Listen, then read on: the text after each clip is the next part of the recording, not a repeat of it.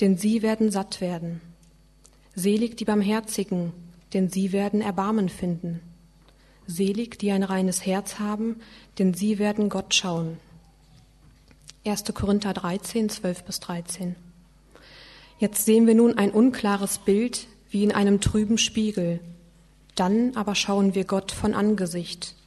Jetzt kennen wir Gott nur unvollkommen. Dann aber werden wir Gott völlig kennen, so wie er uns jetzt schon kennt. Es bleiben aber Glaube, Hoffnung, Liebe, diese drei. Aber die Liebe ist die größte unter ihnen. Und Hebräer 12, 2 bis 3. Lasst uns aufsehen zu Jesus, dem Anfänger und Vollender des Glaubens, der um der vor ihm liegenden Freude willen das Kreuz erduldete und die Schande gering geachtet und sich gesetzt hat zur Rechten des Thrones Gottes. Betrachtet den, der so viel Widerspruch von den Sündern gegen sich erduldet hat, damit ihr nicht ermüdet und eure Seelen nicht ermatten.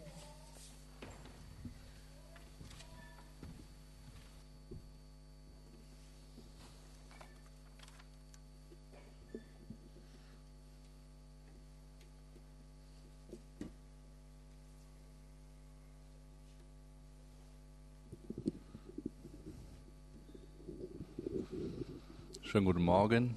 Ähm, möchte mit einem Bege äh, Gebet beginnen. Himmlischer Vater, danke für den Morgen. Hab Dank dafür, dass wir Zeit miteinander verbringen können und dass wir uns die Zeit nehmen können, um Worte aus der Bibel zu hören, um gemeinsam zu singen, um uns aus, auf dich auszurichten. Und ich möchte dich bitten darum, dass du die Zeit gebrauchst für uns und dass du Dinge, die dir wichtig sind, uns deutlich machst. Amen. Wir machen weiter mit unserer Predigtserie zu den sogenannten Seligpreisungen, zu den acht kurzen Sätzen, die da am Beginn der Bergpredigt stehen.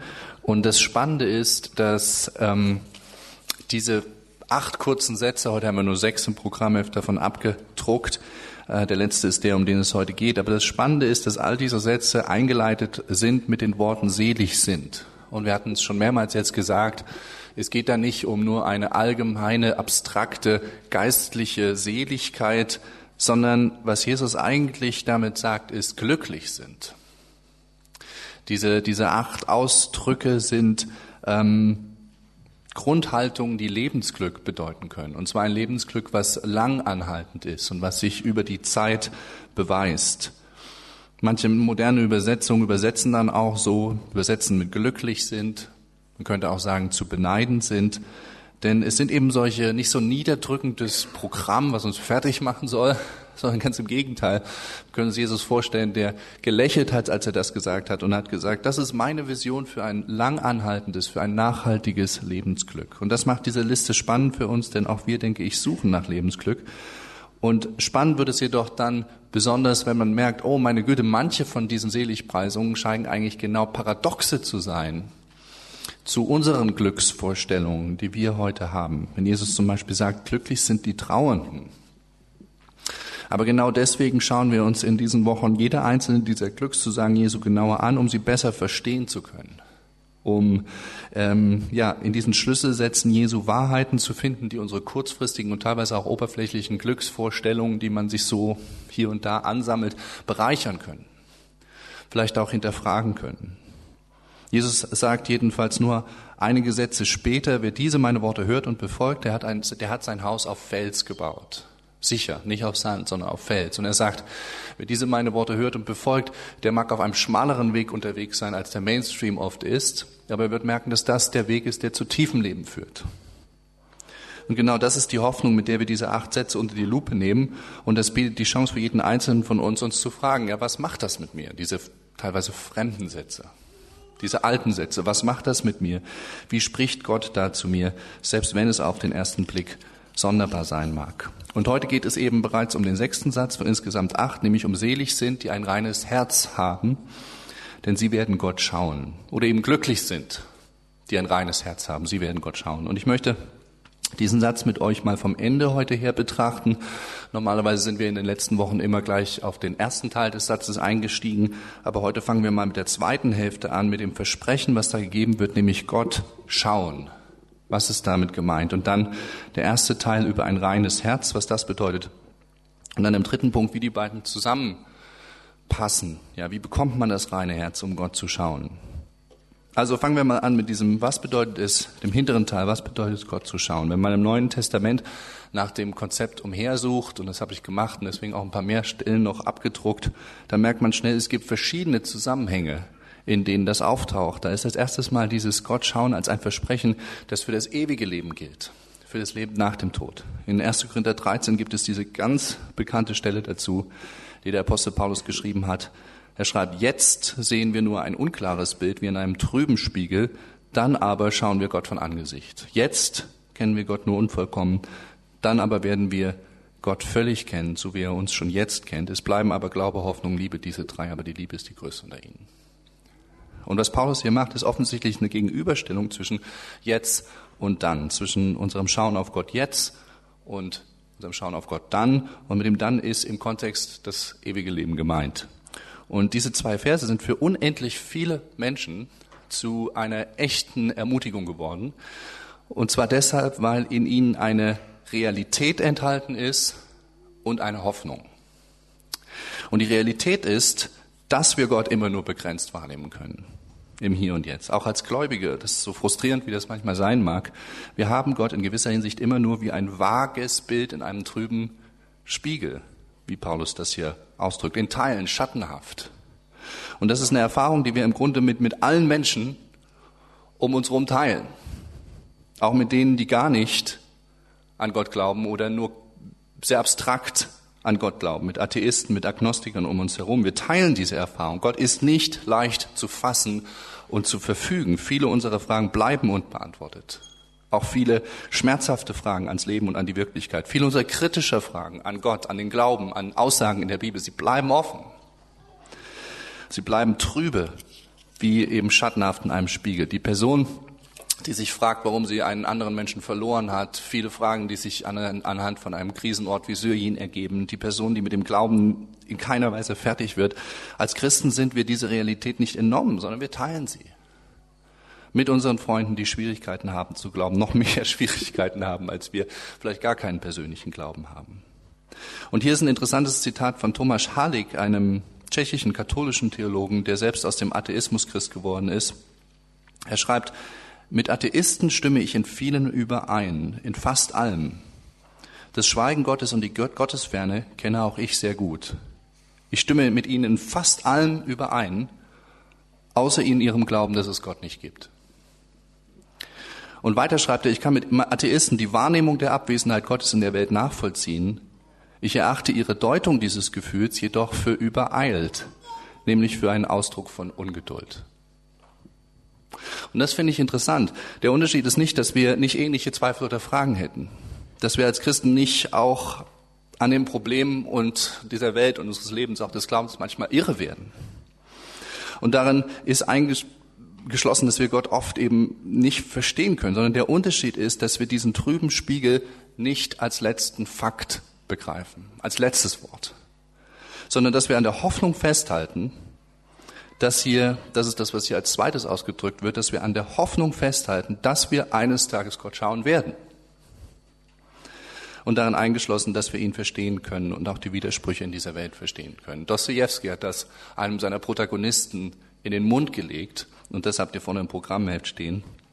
Diese Hoffnung, und zwar hat er sie so zusammengefasst, ich bin wie ein kleines Kind davon überzeugt, dass die Leiden heilen und vernarben werden, dass die ganze beleidigende Komik der menschlichen Widersprüche wie ein klägliches Trugbild verschwinden wird, dass sich endlich beim großen Weltfinale im Augenblick der ewigen Harmonie etwas sehr Kostbares ereignen und offenbaren wird. Etwas, was ausreicht für alle Herzen, ausreicht zur Stillung allen Unwillens, zur Sühne aller menschlichen Übeltaten und allen Menschen und allen von Menschen vergossenen Blutes. Etwas, was ausreicht, um alles, was mit den Menschen geschehen ist, nicht nur zu entschuldigen, sondern sogar zu rechtfertigen. Das ist mit modernen Worten gesagt die Hoffnung, die uns Paulus in 1. Korinther 13 vor Augen stellt und die Jesus in kurz vor seiner sechsten Seligpreisung angesprochen hat. Es gibt eine Zukunft, in der wir Gott schauen, im Sinne von verstehen, begreifen werden. Es gilt an dieser Hoffnung festzuhalten. Und das bringt uns nochmal zu Hallig zurück, denn genau dafür, für dieses Festhalten an der Hoffnung, dass wir Gott sehen und verstehen werden, hat Heilig einen interessanten Begriff gefunden. Und zwar nennt er das Geduld mit Gott. Und dann führt er weiter aus, dass uns Gott mit diesem Geduldsspiel, mit unserer Geduld mit Gott, aber nicht alleine gelassen hat, sondern dass er uns drei Werkzeuge mit auf den Weg gegeben hat, um diese Geduld zu leben, nämlich Glaube, Hoffnung und Liebe. Diese drei Dinge, die Paulus genau im Vers danach in der ersten Korinther 13 Stelle erwähnt. Drei Möglichkeiten, um Geduld zu haben mit Gott, bis wir ihn sehen werden auf irgendeine Art und Weise, die Hoffnung ist, auch wenn wir uns es nicht konkret vorstellen können. Aber Gott schauen passiert nicht nur in der Ewigkeit. Es hat verschiedene Schichten, dieser Begriff, dieses Versprechen. Es ist nicht nur Zukunftsmusik, sondern es passiert auch schon hier und auf eine andere Art und Weise. Und darüber können wir auch im Neuen Testament lesen, nämlich in dieser zweiten Stelle, die ich euch mit abgedruckt habe, in Hebräer 12, in unserem Ergänzungstext Nummer zwei, da heißt es, lasst uns aufsehen zu Jesus, dem Anfänger und Vollender des Glaubens, der um der vor ihm liegenden Freude willen das Kreuz erduldete und die Schande gering achtete und sich gesetzt hat zu Rechten des Thrones Gottes. Betrachtet den, der so viel Widerspruch von den Sünden gegen sich erduldet hat, damit ihr nicht ermüdet und eure Seelen nicht ermatten. Und hier, auch hier ist ja von einem Sehen die Rede, von einem Betrachten, von einem Gott schauen in Bezug auf Jesus Christus, den Sohn Gottes. Lasst uns aufsehen zu Jesus. Und das Entscheidende ist, dass es hier offensichtlich um ein Gottschauen geht, was heute passiert und was natürlicher Teil des Glaubens ist. Aber die Frage ist auch da, was ist damit gemeint? Aufsehen zu Jesus, das klingt immer noch sehr abstrakt. Aber die Stelle selbst macht es ja noch etwas konkreter. Denn hier ist vom Kreuz die Rede. Und was hier gesagt wird, ist, Aufsehen zu Jesus heißt vor allem mal, Jesus am Kreuz zu sehen. Ihn zu erkennen als den, der das Kreuz erduldete und die Schande gering achtete, wegen der vor ihm liegenden Freude. Interessanterweise ist das der Moment, in dem wir Gott klar erkennen können, wie der Schreiber des Hebräerbriefs sagt. Und, und zwar nicht so sehr in den Kreuzigungshandlungen, im Blut und so weiter und so fort, aber in den Gründen und Haltungen am Kreuz. Christus hat es, hat es erduldet aus Liebe zu uns. Er hat, hat Schande gelitten für uns, den Dreck der Welt getragen, Gottes Zorn absorbiert, damit er uns nicht treffen wird, die Menschheit nicht treffen wird. Und er hat das gemacht wegen der vor ihm liegenden Freude. Und was bedeutet das, die vor ihm liegenden Freude? Was ähm, für eine vor ihm liegende Freude soll Jesus aus dem himmlischen, aus der himmlischen Welt, aus der ewigen Gemeinschaft mit dem Vater herausgelockt haben können, um in die Welt zu kommen und um sogar gekreuzigt zu werden. Was kann jemand, was kann man jemandem schenken, der schon alles hat? Es gibt eine Sache, die dem dreieinigen Gott gefehlt hat. Und das sind wir. Die vor ihm liegende Freude, was ist damit gemeint? Wir sind damit gemeint, du bist damit gemeint, ich bin damit gemeint. Die, die Aussicht mit uns, Gemeinschaft haben zu können, uns versöhnen zu können mit dem himmlischen Vater, uns zu gewinnen. Das ist die Freude, die vor ihm lag. Und genau das in meinem Herzen klar zu bekommen und immer neu zu spüren, das bedeutet Gott zu schauen, Gott zu sehen heute hier im Alltag. Und wie gesagt, diese Gottesschau ist schon jetzt Realität und schon jetzt eine persönliche Einladung an uns im Nachdenken über ein Bibelwort, im Abendmahl, in der gemeinsamen Anbetung, im gemeinsamen Gebet und Zuspruch, in all diesen Formen. Lass uns aufsehen zu Christus, dem Anfänger und Vollender unseres Glaubens. Aber noch etwas, ich denke, Gott zu schauen bedeutet auch die Fähigkeit zu entwickeln, Gottes Wirken zu erkennen in meinem Leben und im Leben von anderen. Auch dann, wenn ich durch komplizierte Zeiten gehe. Gott ist aktiv, er lässt uns nicht hängen, er, er ist treu, er ist aktiv. Wir, wir, wir glauben daran, das macht unseren Glauben aus, dass er die Welt durchzieht. Und, und Bischof Croft, Bischof in der anglikanischen Kirche in Sheffield, beschreibt das so, ihr habt das vorne auch als Zitat.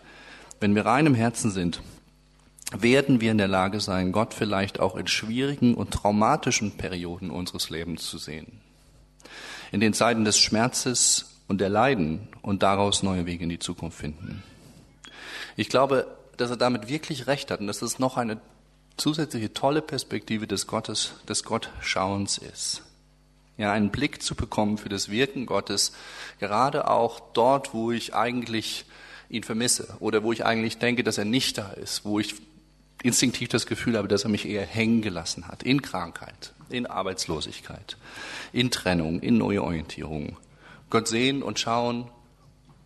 und eben erkennen, dass er da trotzdem aktiv ist, dass er trotzdem an mir wirkt und trotzdem eine Perspektive entwickelt mit mir und Dinge mit mir möglich macht. Und ich habe mich gefragt, und ich frage es euch, das zusammengenommen, ist das nicht eine, eine besondere, sehr besondere und erstrebenswerte Sache, dieses, dieses Gott schauen? Ich jedenfalls finde es toll und, und sehne mich danach in allen drei Weisen. Ich möchte meine Fragen beantwortet haben. Ich würde gerne die Absurditäten, Paradoxa und was weiß ich dieses Lebens irgendwann irgendwie diskutieren und, und Sinnhaftigkeit in den Dingen erkennen, die ich jetzt nicht erkenne. Und ich möchte Gott auch sehr gern in meinem Alltag hier und jetzt schauen, in den Blick bekommen. Vor allem auch als dem Gekreuzigten, weil mich das berührt, weil mich das bewegt, weil ich darin wirklich zur Ruhe kommen kann. Und ich möchte auch das Dritte, ich möchte sehen und verstehen, wie er in meinem Leben aktiv ist, mit meiner Krankheit zum Beispiel. Wie er in meinen Leerstellen, in meinen Lücken aktiv ist. Wo ich ihn manchmal vielleicht schon abgeschrieben habe, aber wo ich ihn doch neu sehen und erkennen kann. Also ich denke, das ist ein wirklich wunderbares Versprechen, was uns Jesus hier macht. Eine tolle Aussicht. Gott schauen, ihn sehen, ihn besser erkennen. Aber dann ist da noch der erste Teil des Satzes, die Aussage am Anfang, nämlich selig, die ein reines Herz haben. Sie werden Gott schauen. Und deswegen die zweite Frage, was ist das? Und sprechen wir als erstes mal über das Wort Herz. Warum zieht Jesus so konkret auf das Herz des Menschen ab? Hätte ja auch sagen können, selig sind die reine Hände haben, also über die Taten sprechen können. Das ist auch ein geflügeltes Wort im Alten Testament, es hätte sich angeboten. Oder er hätte sagen können, selig sind die eine reine Umgebung haben die sich einen reinen Mikroskosmos geschaffen haben. Genau das war die Fixierung von Jesu Zeitgenossen, von den Pharisäern, wo alles super rein und toll und ideal sein musste. Aber auch das sagt Jesus nicht, sondern bei ihm geht es ums Herz. Warum? Und die Antwort gibt Jesus selbst in Matthäus 15, wo er sagt, es ist das Herz, in Klammern euer Inneres, aus dem die menschlichen Probleme kommen. Mit dem Wort Herz ist in der Bibel in solchen Zusammenhängen das Zentrum der menschlichen Persönlichkeit gemeint.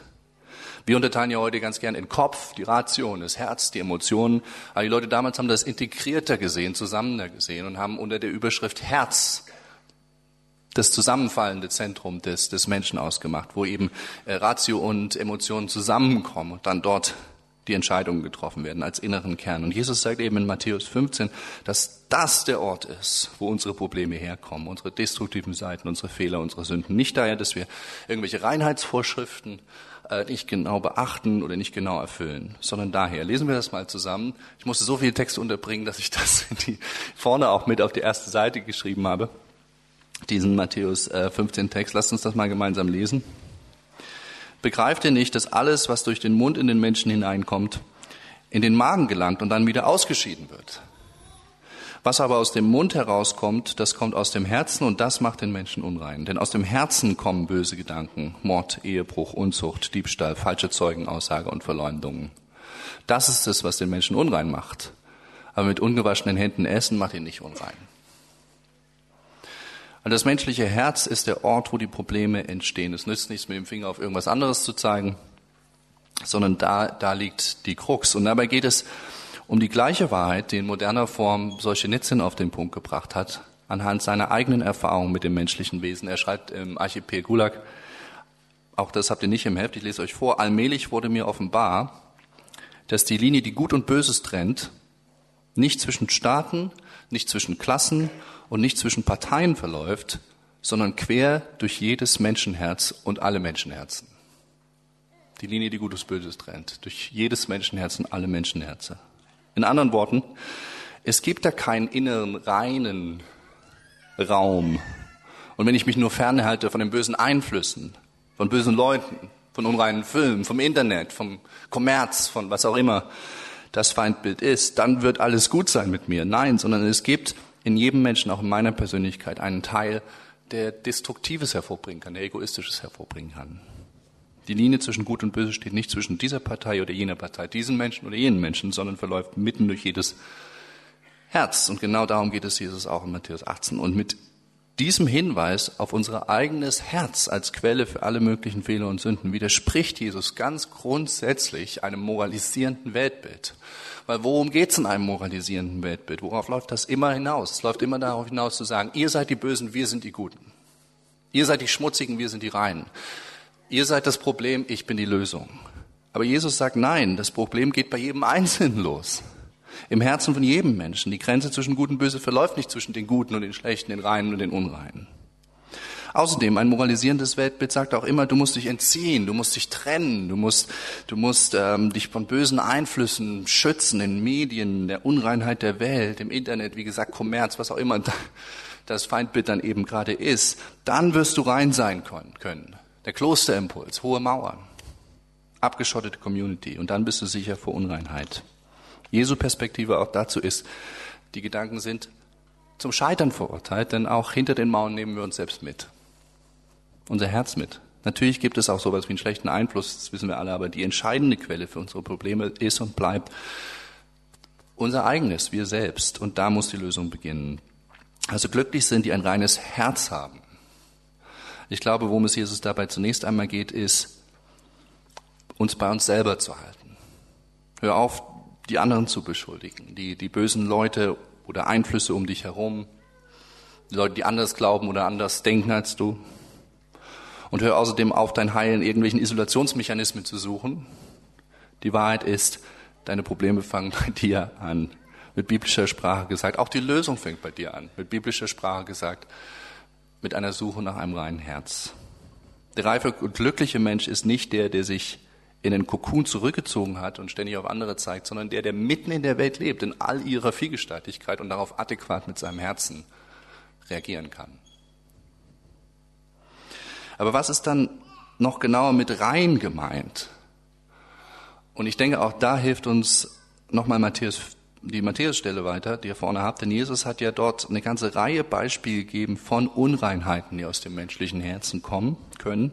In Vers 19, denn aus dem Herzen kommen böse Gedanken, Mord, Ehebruch, Unzucht, in Klammern das biblische Wort für Sex, bei dem ich keine Verantwortung für den anderen übernehme, Diebstahl, falsche Zeugenaussagen und Verleumdungen.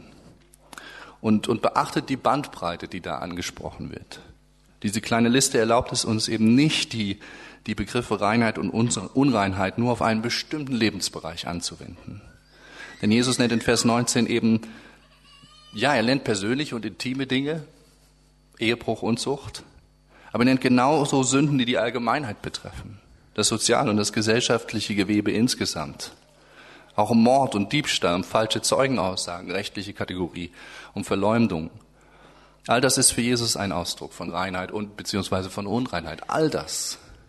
Und das bewahrt uns davor, diese Kategorien Reinheit und Unreinheit, die uns ja so fremd sind und die so schnell irgendwie auch Konnotationen tragen heute, ähm, aber die Jesus nun mal gebraucht hat in der Seligpreisung, es bewahrt uns davor, die zu verkürzen auf einem bestimmten Lebensbereich. Stattdessen sollten wir merken, es geht hier um, um eine umfassende Integrität, um eine umfassende Aufrichtigkeit und Verantwortung. Ganz universeller Begriff.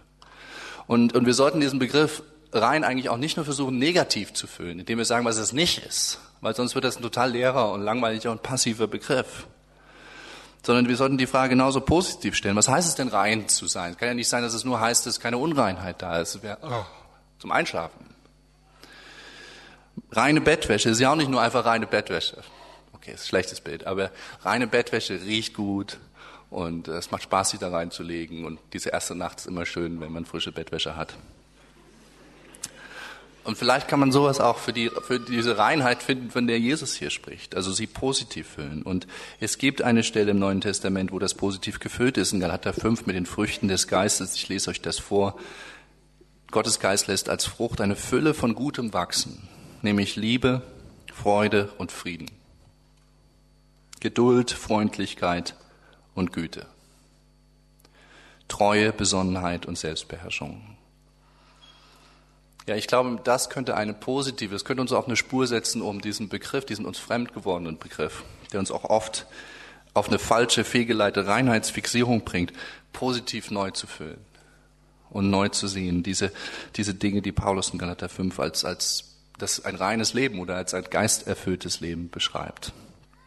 Die Frage ist, und damit kommen wir jetzt schon zum dritten Punkt, die Frage ist, wie bekomme ich dieses reine Herz? Ja, es scheint offensichtlich sehr wichtig zu sein. Selig sind, die ein reines Herz haben. Die werden Gott schauen. Wir hatten darüber geredet, was Gott schauen bedeuten kann. Deswegen die Frage, wie bekomme ich ein reines Herz? Was ist die Verbindung zwischen den beiden Dingen? Und genau mit dieser Frage bietet sich uns eine tolle Gelegenheit, nochmal auf den Punkt zu bringen, wofür das Berlin-Projekt steht und was unsere Gemeinde prägen soll. Denn es gibt zu dieser Frage zwei grundsätzlich verschiedene Antworten in christlichen Kreisen. Zu dieser Frage, wie bekomme ich, wie komme ich daran an dieses reine Herz? Hier ist die eine Möglichkeit, wie diese Frage oft beantwortet wird, nämlich indem du dich zusammenreißt. Ja, indem du aus deiner eigenen Kraft ein moralisches Leben führst. Indem du deine falschen Begierden und Wünsche deinem Willen unterwirfst, deiner Willenkraft. Schreib dir diesen Satz auf, selig sind die reines Herzens sind, klebt ihn dir überall hin, lerne den auswendig, sag ihn dir immer wieder aus, selig sind die reines Herzens sind. Selig sind die reines Herzens sind. Und dann tu das. Und zu der Motivation dafür erzählt der Pastor am Sonntag noch ein paar inspirierende Geschichten von Leuten, die es schon ganz gut hinbekommen haben und schau mal, wie toll die gesegnet worden sind von Gott. Und dann sollte eigentlich dein Wille und deine Disziplin genug Brennstoff haben, um das umzusetzen. Und was dabei fast immer mitschwingt, ist ein schlechtes Gewissen und eine gewisse Angst als Subtext. Denn was passiert, wenn du mal wieder kein reines Herz gehabt hast? Dann wirst du natürlich Gott nicht sehen und erleben können und nicht gesegnet sein. Sollst du auch. Steht ja hier. Selig sind die reines Herzen haben, die werden Gott schauen. Das ist die eine Antwort, die man in christlichen Kreisen in verschiedenen Variationen abgeschwächt mal lauter, mal leiser hören kann. Und auch ich, wir alle stehen ständig in der Gefahr, in, diese, in diesen Impuls zurückzufallen. Das Lächeln Gottes ist das Ziel deines Lebens und du sorgst besser dafür, dass Gott was zu lächeln hat.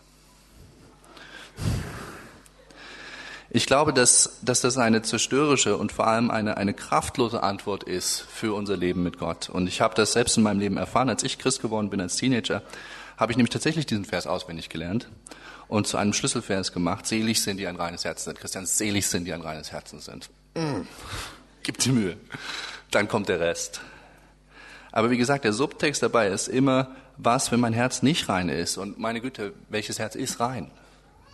Ja, dann werde ich nicht selig, nicht glücklich, nicht gesegnet sein. Dann habe ich eine Mauer gebaut, dann muss ich wieder irgendwelche komplizierten Vergebungsrituale in Bewegung setzen, um vielleicht das Gefühl zu bekommen, dass es jetzt ausgeräumt ist, bis ich eine Sekunde später schon wieder kein reines Herz gehabt habe.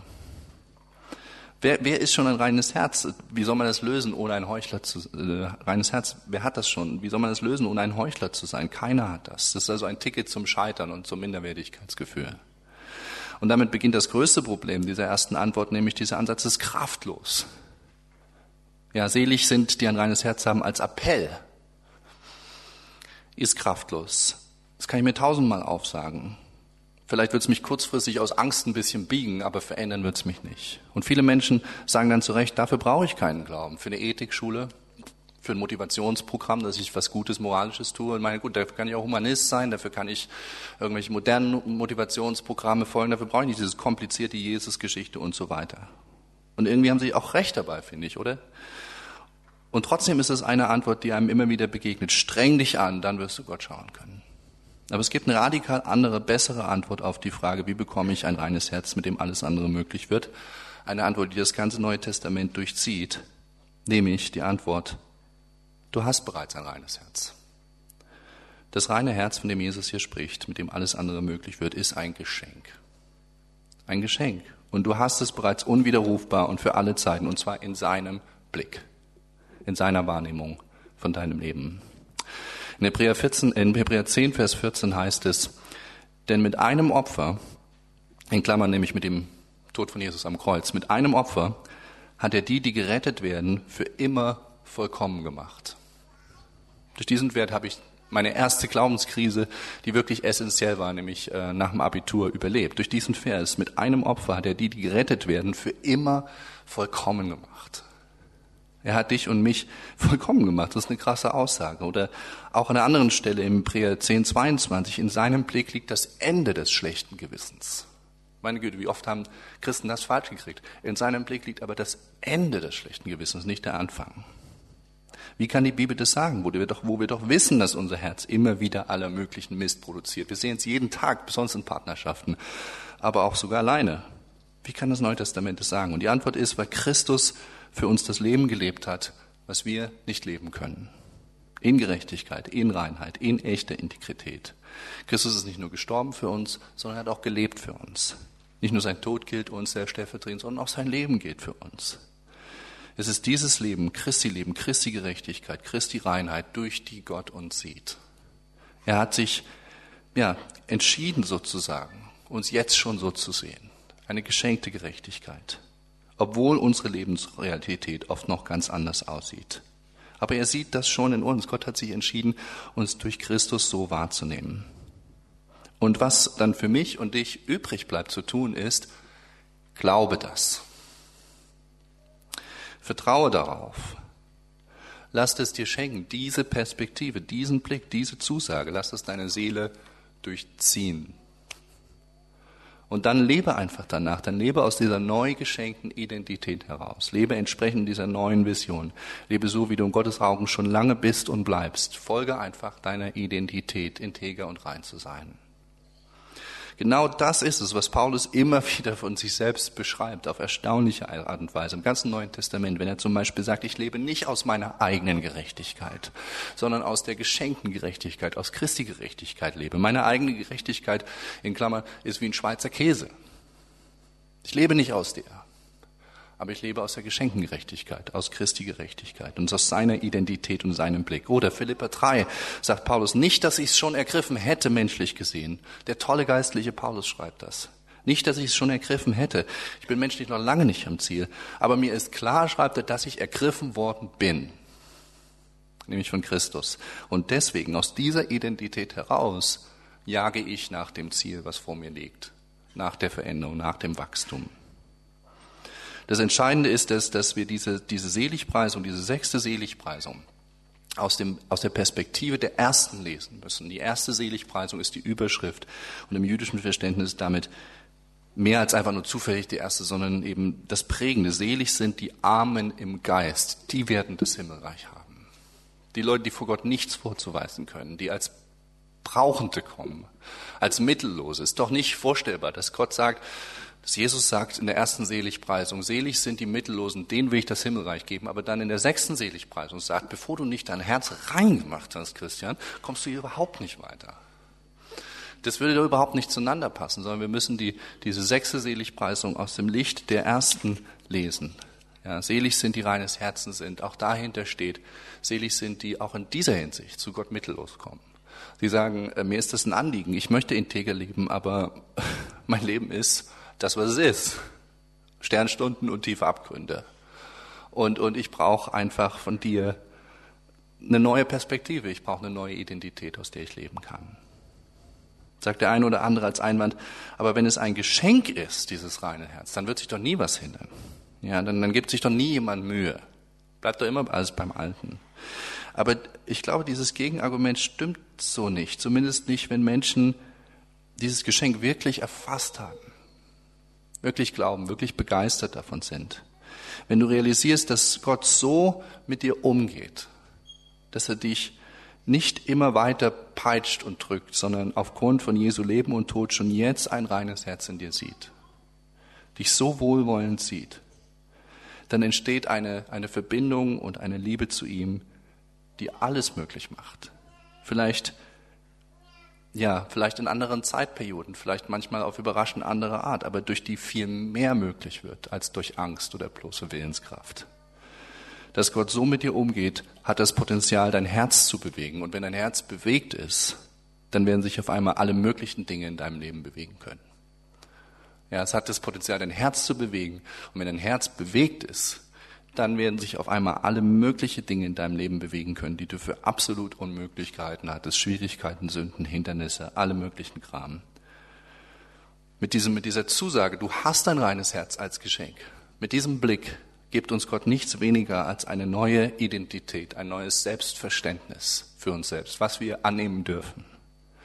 Und gerade vor ein paar Tagen habe ich diesen kürzlichen Film gesehen mit Steve Carroll, Way, Way Back oder ganz weit hinten. Und da geht es um einen Teenager, der auf der Autofahrt in den Sommerurlaub von seinem Stiefvater gefragt wird, du, wie schätzt du dich eigentlich ein auf einer Skala von eins bis zehn? Und der Junge sagt so, ja, keinen Bock drauf zu antworten, sagt eine sechs. Ja, das könnte, da kann man sich mit identifizieren. Ein bisschen besser als die Hälfte, nicht wahr? Und dann sagt der Vater so von vorne, der Stiefvater so von vorne zu dir, weißt du was, ich glaube, du bist eine Drei. Weil du gehst nicht raus, du machst nichts und so weiter und so fort. Du hängst nicht mit Kindern rum. Und dann äh, prägt genau das. Der Junge hat das geglaubt. Das war eine Identität, die über ihm ausgesprochen ist. Du bist eine Drei. Und der Junge hat es geglaubt. Und es hat seinen Sommerurlaub äh, geprägt. Es hat seine Identität geprägt, das wie er sich verhalten hat. Bis er dann, und dann kommt die Geschichte eben im vollen Schwung, einen verrückten Bademeister an einem Freizeitpark um die Ecke kennenlernt, aufgepippelt wird, einen anderen Blick erfährt, Freund wird, gebraucht wird, Mitarbeiter des Monats wird mit Bild überall. Und auch durch all das kommuniziert bekommt, du bist jemand, du bist eine Acht für uns, eine Neun, eine Zehn, vielleicht sogar eine Elf für uns. Und irgendwann hat er dieser neuen Identität geglaubt. Und das hat dann in dem Film seinen ganzen Sommer und sein ganzes Leben verändert. Danke, Hollywood. Uh, we get the story. Aber, die, ähm, aber die, die, dieser Mechanismus ist doch wahr, oder? Der stimmt doch. Also es, ist, es macht doch einen riesen Unterschied, aus welchem Selbstverständnis ich lebe, aus welcher Identität. Und, und in unserem Leben mit Christus ist es nicht nur ein psychologischer Gag, sondern es ist der Heilige Geist, der diese Identität in unser Herz drückt. Und wenn er sagt, ich habe dir schon ein reines Herz geschenkt, dann ist es eine Identität, die uns bewegen kann, aus der alles Mögliche an Reinheit, Integrität und Veränderung fließen kann. Also ich hoffe, ihr merkt auch bei dieser zweiten Antwort, geht es ums Aktivwerden und ums Dranbleiben und ums Streben und ums Suchen nach guten Antworten auf wichtige Lebensfragen. Aber nicht aus Angst und Druck, sondern aus Liebe und Dankbarkeit und Verbindung mit Gott und Sicherheit, dass ich mein Standing bei ihm nie verlieren kann. Amen.